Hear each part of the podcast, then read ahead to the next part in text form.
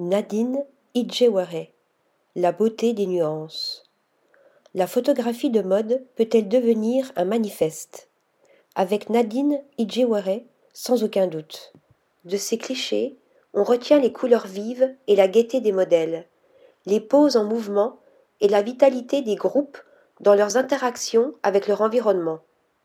Pour des photographies de mode, cependant, elle fait le choix de la diversité des corps et des identités la photographe londonienne, travaillant régulièrement pour Vogue, intègre dans son œuvre des corps longtemps absents des podiums et des magazines. Son objectif capte la beauté des nuances de genre et de coloration. Sa monographie rend visible quelques-unes de ces personnes sublimées qu'on retrouve, entre autres, dans une série de portraits pris en Jamaïque, animés par ses propres origines nigériennes et jamaïcaines. Article rédigé par Anna Bordenave.